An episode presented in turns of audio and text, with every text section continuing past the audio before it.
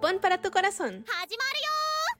Bienvenido y bienvenida a esto que es la charla que estoy teniendo aquí con Keigo. Keigo es de la región de Kanto, de mi región de Kanto, allá en Japón. Nos está platicando de su región natal, que es Saitama. Ya nos mandó a conocer pirámides, ya nos mandó a conocer el lugar de Kakigori, muy famoso allá en Saitama. Y ahora le vamos a preguntar todo acerca de esta otra región en donde está Hiroshima.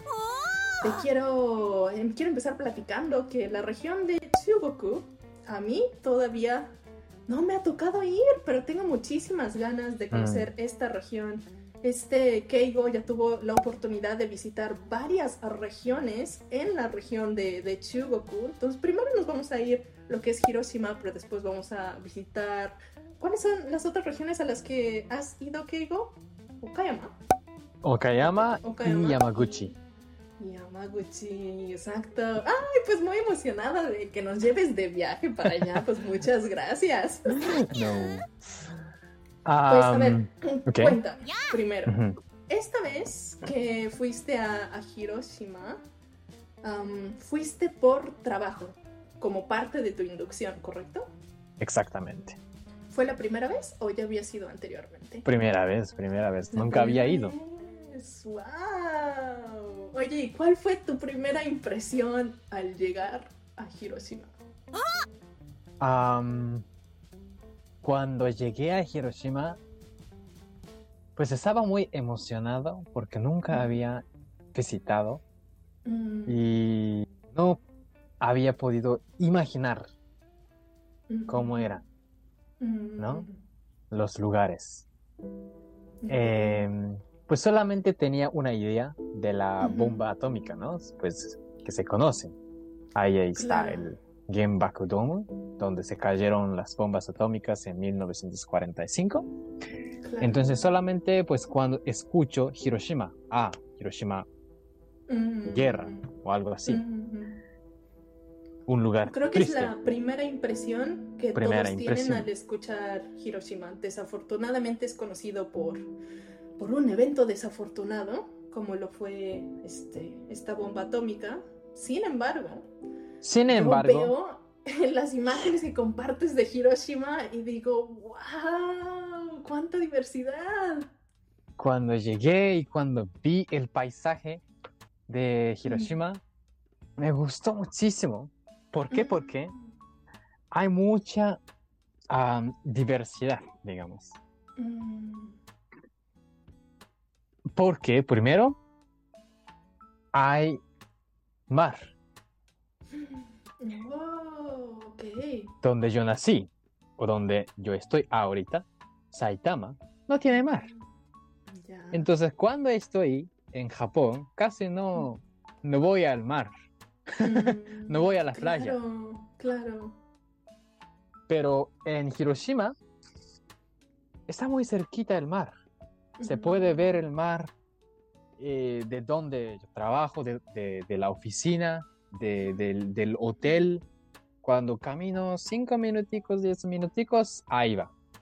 Mm. Entonces huele, o sea, hay olor Huele de, diferente. huele huele- diferente. huele a playa. a la playa.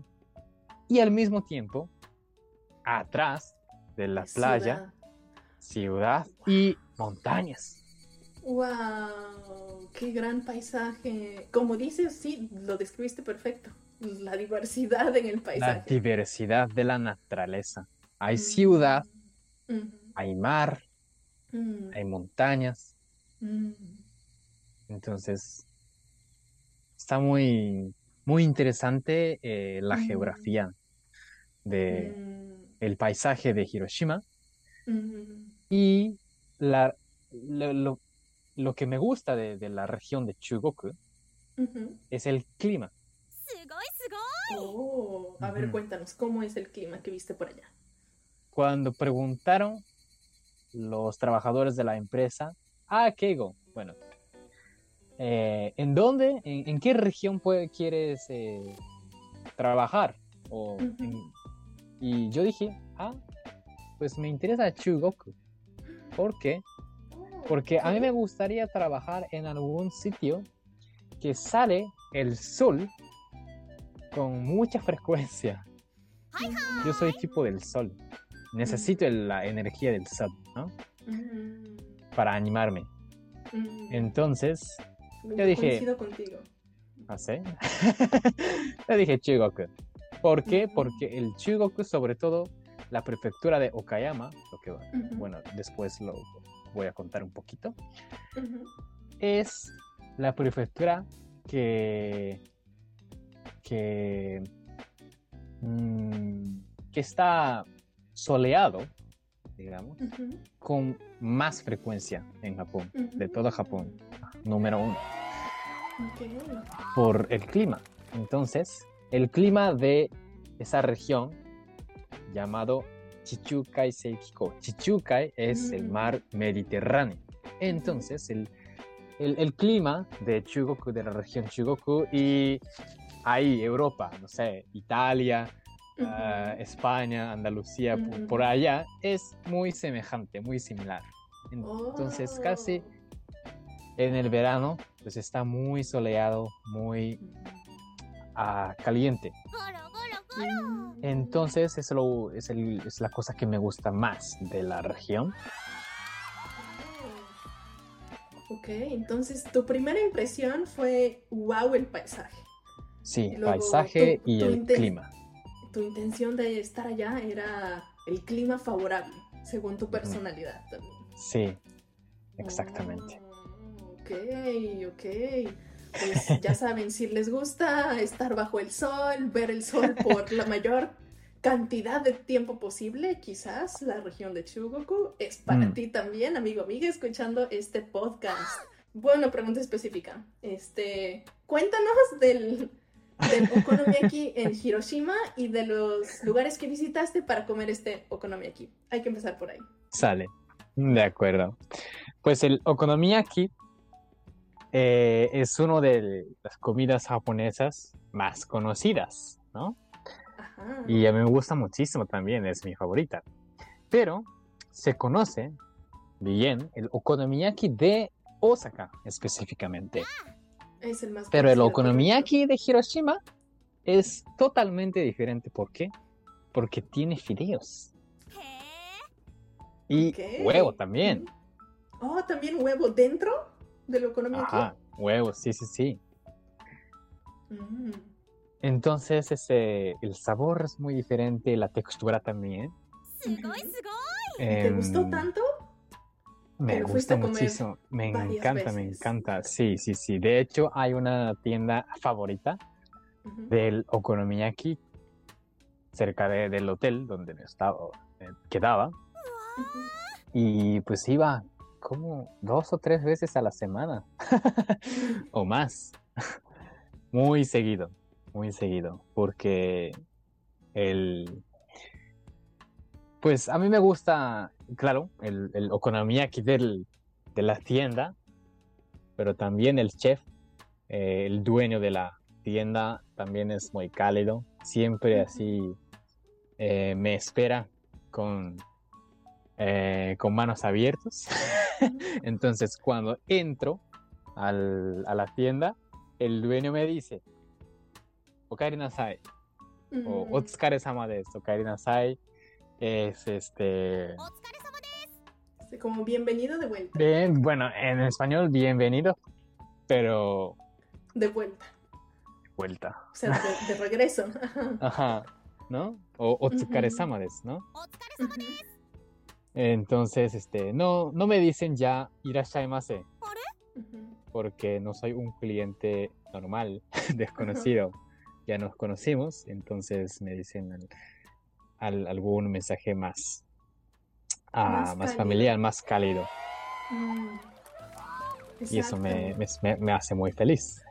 Exacto, más porque ya te acostumbramos al cariño latino después de que estuviste viajando por acá y Sí. creo que este creo que es un o, bueno ya sería otro tema pero la calidez entonces japonesa porque dicen que los japoneses somos muy fríos Keigo pero yo diría que la calidez que la calidez japonesa existe y existe mucho más acentuada en regiones menos pobladas eh, y creo que esta experiencia que nos compartes es pues es, es, una joya porque habla de que puedes tener relaciones muy muy íntimas, muy cálidas, muy de familia con personas desconocidas a las una a las dos tres veces que visitas un restaurante.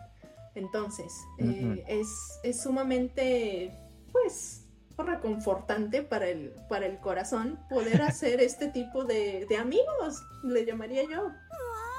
Cuando vas a, este, pues, a otras regiones que, que, aún estás por conocer en Japón. Sí, muy, muy bonita historia. Esta historia me gustó porque siento que, y me van a decir seguramente algunos amigos y amigas que en ciudades grandes también se pueden entablar este tipo de relaciones, pero creo que a lo que voy es es mucho más fácil hacerlas en ciudades menos pobladas, como lo es este, Hiroshima para nosotros, que pues Keigo y yo venimos de una región mucho más poblada.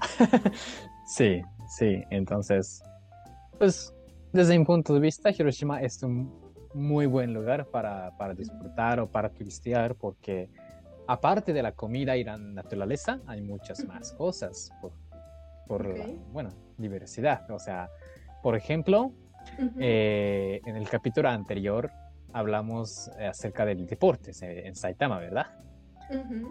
Pero en Hiroshima también hay muchos equipos del deporte.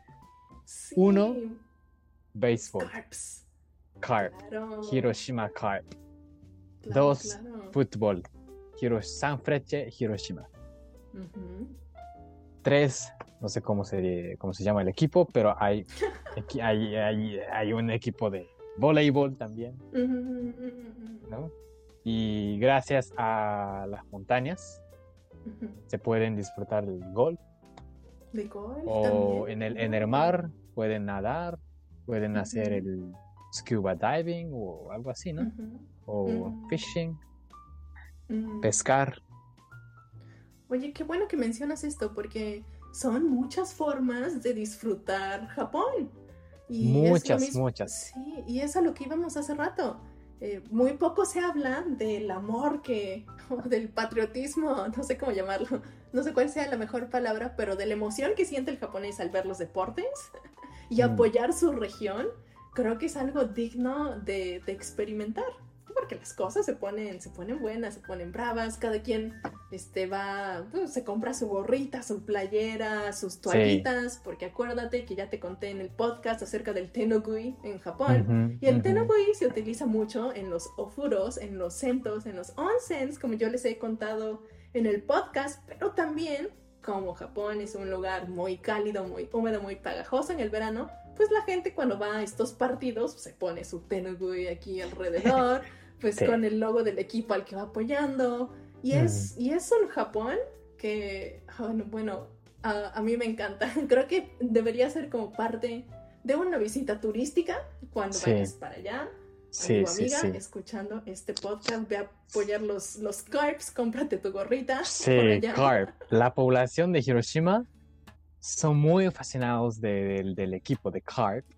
Cuando hay eh, partidos de, del béisbol y voy a la estación de Hiroshima, más de la mitad de personas que andan ahí se visten en la playera del, del car.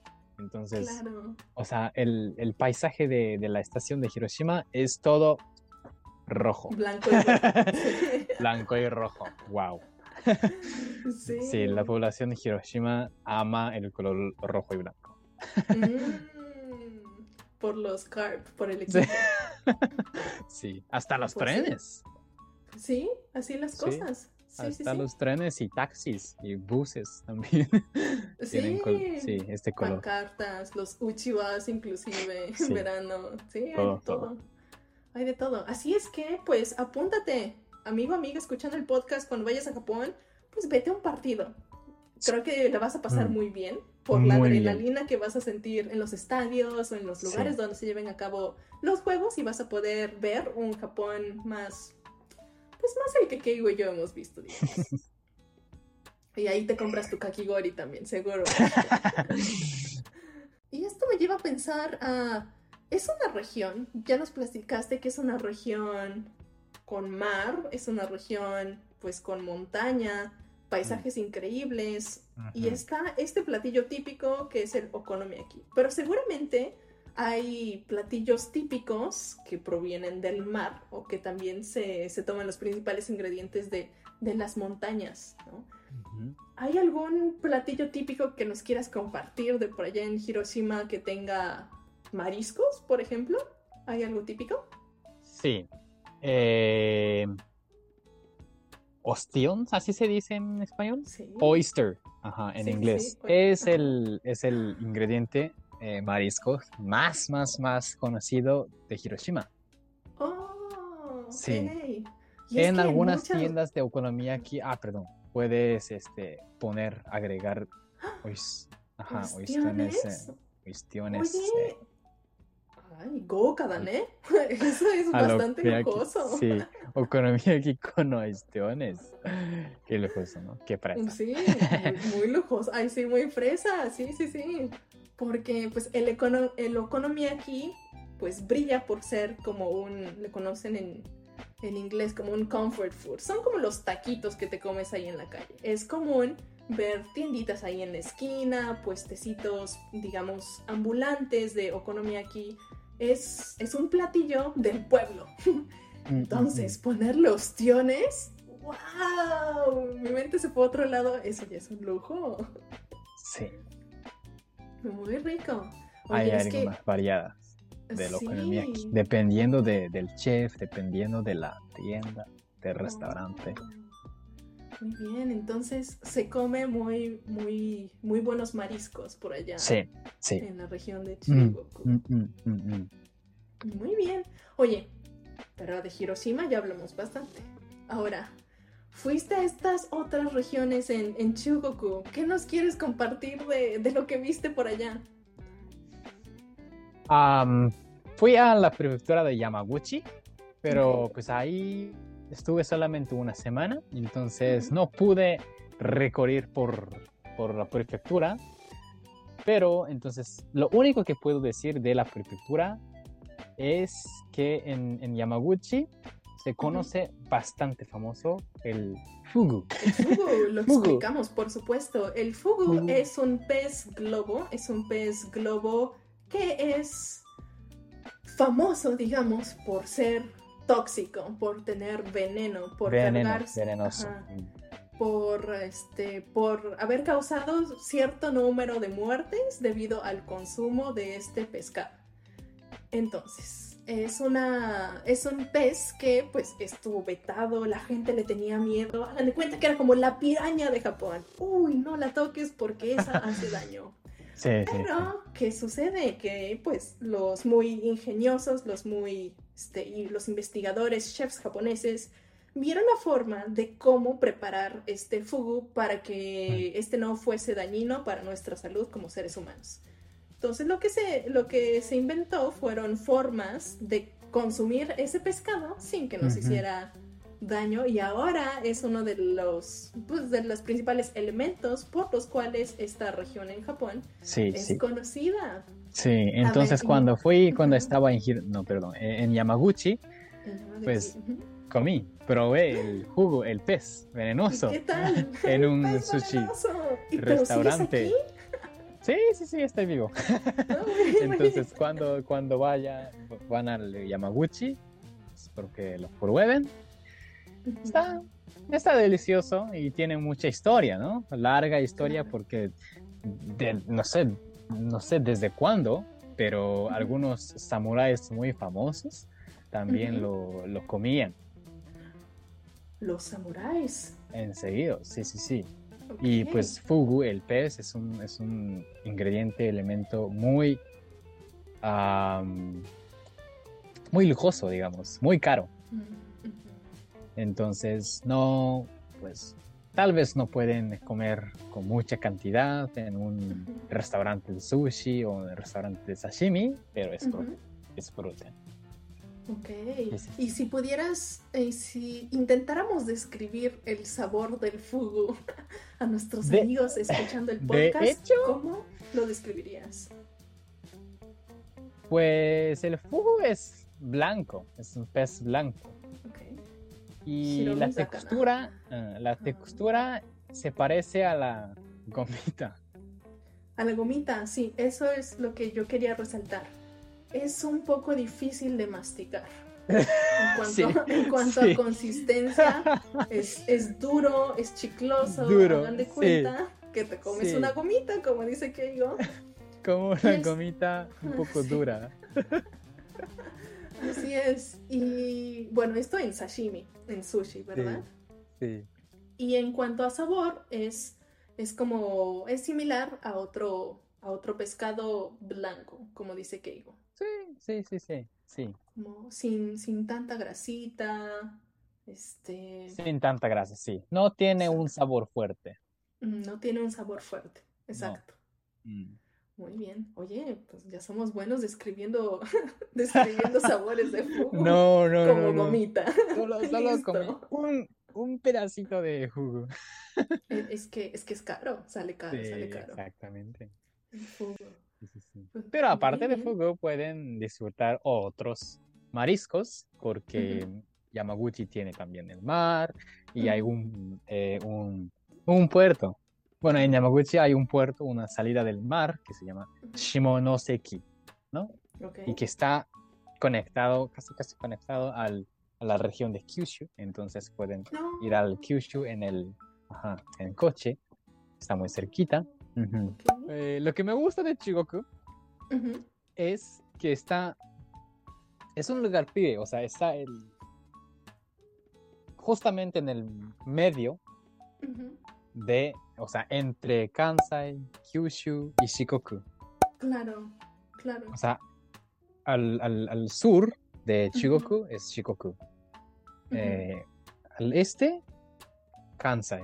Y oeste, Exacto. Kyushu. Entonces, viviendo en la, en la, en la región Chugoku, es muy conveniente para visitar otras partes de Japón, para viajar. Exacto. Eso Oye, tienes, tienes toda la razón. Ya, ya vi, por eso decidiste irte para allá. para, para visitar otras regiones. Oye, es que qué buen tip, qué buen tip para todo amigo o amiga escuchando este podcast. Eh, Chugoku es una excelente región porque es una Mm. región pivote, es una región que colinda con otras tres regiones y que Sí. si quieres ir a la región de, pues a la región de, de Kanto, de donde somos Keigo y yo, pues Shinkansen también está en- ahí en, en Shinkansen y ya estás ahí en avión. un 2x3, exacto. Pero si quieres conocer un Japón, pues más típico, más local, am, en donde hay menos gente, la gente es más cálida. Más cálida. Exacto. Creo que Chugoku es una, es una gran región. Oye, Mm. excelente punto. Tú Sí. y yo, muy bien. Me encanta, me encanta. Me encanta, me encanta. Pues bien, Keigo, creo que va- vamos excelente, le estoy pasando genial contigo. Voy a mandar a un breve corte otra vez, solo para hacer una pequeña pausa. Nos vamos a tomar nuestro té rapidísimo, Keigo y yo. Y ahorita regresamos a cerrar este episodio, a platicarte pues un poquito más de lo que es esta región de Chugoku, porque eh, Keigo anduvo en otras regiones. Ahorita nos va a contar en dónde. Todo después del corte. Japón para tu corazón. Y bienvenido y bienvenida de vuelta a esto que es la charla que estoy teniendo aquí con Keigo. Keigo me está acompañando desde su región natal. Él está en Saitama. Pero estuvimos ahorita, pues, yéndonos en la imaginación allá a la región de, de Chugoku. Nos estuvo contando de, de Hiroshima, de un poquito acerca de, pues, las eh, prefecturas aledañas que, que hay por allá, lo que ha visitado y que es una excelente región pivote para conocer las otras regiones aledañas, como lo son Kyushu, este, como lo son Shikoku, también por allá al sur. Y pues en esta plática que estoy teniendo con, con Keigo, me gustaría quizás resaltar que muy poco conocemos de por allá, ¿verdad, Keigo? Mm, Inclusive él me decía, él tú nos decías, no conocías Hiroshima hasta hace... No, no, no, no, no conocía ningún, para allá. ningún Mm. lugar de la Chugoku. Ya, ya, ya. A mí también me falta por conocer. ¿Y de Kyushu conoces algo ya por allá? ¿O aún está en tu lista? Kyushu, sí, voy, quiero, quiero ir al Kyushu. O sea, he ido a algunas partes, por ejemplo en. Nagasaki y Okinawa, Mm, pero. Está muy, muy, muy chiquito, entonces casi no recuerdo. Ya. Ajá, entonces nuevamente me gustaría conocer el Kyushu, Mm. Sí, y creo que, creo que por ahí va nuestra conclusión el día de hoy, Keigo. Japón es tan grande, se ve, lo, lo ves ahí en el mapa como un archipiélago, es recorrible de norte a sur, Quito. como que pues sí, te, te subes ahí a tu tren bala, a tu Shinkansen y vámonos. Sientes que lo podrías recorrer, pero la realidad es que es un país tan rico, tan diverso, que hasta los nacionales a veces nos falta mucho por conocer. Y hay tantos lugares ricos, tan cálidos, con gente increíble como lo que nos estás Mm. contando, que posiblemente creo que la conclusión es Japón tiene mucho que dar. Ojalá, amigo, amiga, cuando vayas a, a conocer Japón, ahora que eh, abran las fronteras, yo tengo los deditos cruzados, ojalá sea pronto, puedas conocer regiones más allá de Tokio y más allá de Kioto, lo que comúnmente este, se pinta por ahí en los medios. Y como dice, como dice, ya te iba a cambiar de nombre, como dice Keigo, este, la, sí, la región de, de Chugoku sería un excelente punto pivote para conocer las otras regiones que también tienen paisajes increíbles, comida increíble, gente impresionantemente cálida, pero son menos conocidas en el público. Este, pero oye, yo ya me eché mi, mi conclusión aquí reflexionando por tan emocionada que estoy platicando contigo, pero ¿cuál sería lo que nos gustaría, lo que te gustaría compartirnos como mensaje este, aquí al público de Japón para tu corazón? Ay, pues, bueno, primero que nada, muchas gracias a Amy por colaborar en ese podcast y también les quiero agradecer a los, a los oyentes que están escuchando el podcast ahorita. Eh, estuve muy emocionado de compartir el viaje eh, por Japón. Todavía me faltan muchos, pero muchos lugares Mm, de conocer. O sea, solamente he visitado algunos lugares, algunas prefecturas de Kanto, Chubu, am, Chugoku, ¿no? O sea, nunca, nunca he ido a Hokkaido, Shikoku y así, ¿no? Entonces, pues, sigo viajando, sigo conociendo, o sea, viajar y conocer nuevos lugares es uno de mis ah, cosas favoritas. Mm, Entonces, pues cuando, cuando conozca a otros lu- lugares interesantes y nuevos, nuevamente pues vamos a hacer un podcast y vamos a compartir los puntos muy buenos, positivos, increíbles de los lugares. Gracias. Por supuesto. Oye, y creo que es eso lo que, lo que tenemos que hacer todos juntos ahora es ir al Instagram de, de Keigo. Keigo ahorita está, inclusive en su Instagram tiene ahí como, como título, en japonés lo tiene, pero Tabisuru Sarariman dice como, pues que es ahorita un, un viajante por Japón. Entonces, creo que la invitación sería, los invito, los exhorto a seguirlo por ahí en Instagram porque nos está enseñando cosas muy bonitas de lo que es la región donde ahorita va a estar radicando, que es Hiroshima, pero su pasión es viajar, así es que nos va a estar llevando por aquí y por allá. En Japón, por supuesto, pero posiblemente también nos va a dar el tour por otros países. Y Sí. el, el punto positivo de mi Instagram es que siempre comparto las cosas en español. Entonces Ah, ustedes exacto, sí, sí, sí. Sí, sí, sí, sí, Entender. Exacto, exacto. Este, excelente punto, porque a través de un japonés estamos conociendo Japón, pero en español, que creo que es lo, lo- lo relevante, lo que tenemos en común aquí en este podcast es el idioma. Sí, oye, Keigo, una última pregunta que seguramente varios se están preguntando, ¿por qué hablas tan bien español? No, no hablo bien. No, ¿De qué hablas? No me lo digas.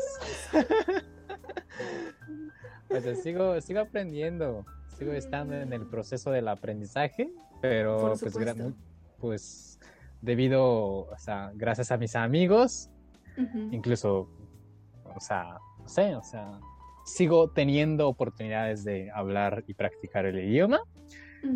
Pues una vez fui a México para estudiar español, pero ya hace como dos años. Entonces me estoy olvidando el idioma, Ah. pero pues gracias a mis amigos en Japón y en Mm. allá en América Latina me están siguiendo, conectando y Mm. hablamos enseguida. Debido a eso, pues así sigo teniendo la habilidad de, de utilizar el idioma. Muy, muy hábil eres con, con el idioma. Dices que se te está olvidando poco a poco, pero Ni modo. tú muy, no, tú muy bien, tú muy bien. Y creo que, creo que como dices, este, pues la disciplina que has tenido de, porque es también disciplina, la disciplina que has tenido de seguir aprendiendo el idioma a través de los amigos, de las conexiones que haces. Bravo. Creo que eso es de, es, es de aplaudirse. Ojalá todos te podamos seguir los pasos en Mm. nuestros aprendizajes de idiomas. Excelente. Oye, perdón por, me fui por la tangente tantito, pero muchas gracias por estar aquí conmigo compartiendo cosas tan Gracias. bonitas de Japón. Este, ya me hiciste ahorita un, un yaksoku, yo creo que te veo pronto en los próximos viajes que vas a tener, te voy a estar por ahí siguiendo, Claro. o te vamos a estar siguiendo para que nos compartas más acerca de lo que encontramos en otras regiones en Japón. Por supuesto. Por supuesto. Pues ya estás, este amigo, amiga, comadre, compadre, escuchando este podcast. Muchas gracias por estar aquí. Ojalá te hayas podido llevar un pedacito de, Japón para tu corazón, que es el principal objetivo de este podcast. Acuérdate que este podcast es un podcast para ti. Es un podcast para ti que eres amante de la cultura japonesa, que te quieres llevar estos pedacitos de Japón un poquito más cerca de tu corazón. Acuérdate que es un mundo tan interconectado estos días que Japón lo tienes mucho más cerca de ti gracias a personas como Keita. Así es que nuevamente síguelo por allá en Instagram. Eh, si lo quieres tener de vuelta y tienes preguntas para Keigo, adelante, déjanos por ahí un comentario, una preguntita por Instagram, ya sea directamente con él o a la cuenta de arroba todo junto y sin acento. Recuerda también que todos los episodios se encuentran disponibles en las plataformas de Spotify, de YouTube a través de video y audio y en las otras plataformas de podcast. En su mayoría estamos este, por audio únicamente, pero nos puedes pasar a visitar, a dejar unas caritas felices en otros medios sociales. Estamos por ahí en Facebook y en TikTok también. Y esto es todo por el día de hoy. Muchas gracias nuevamente y nos vemos en la siguiente. Hasta la próxima. Chao. Bye.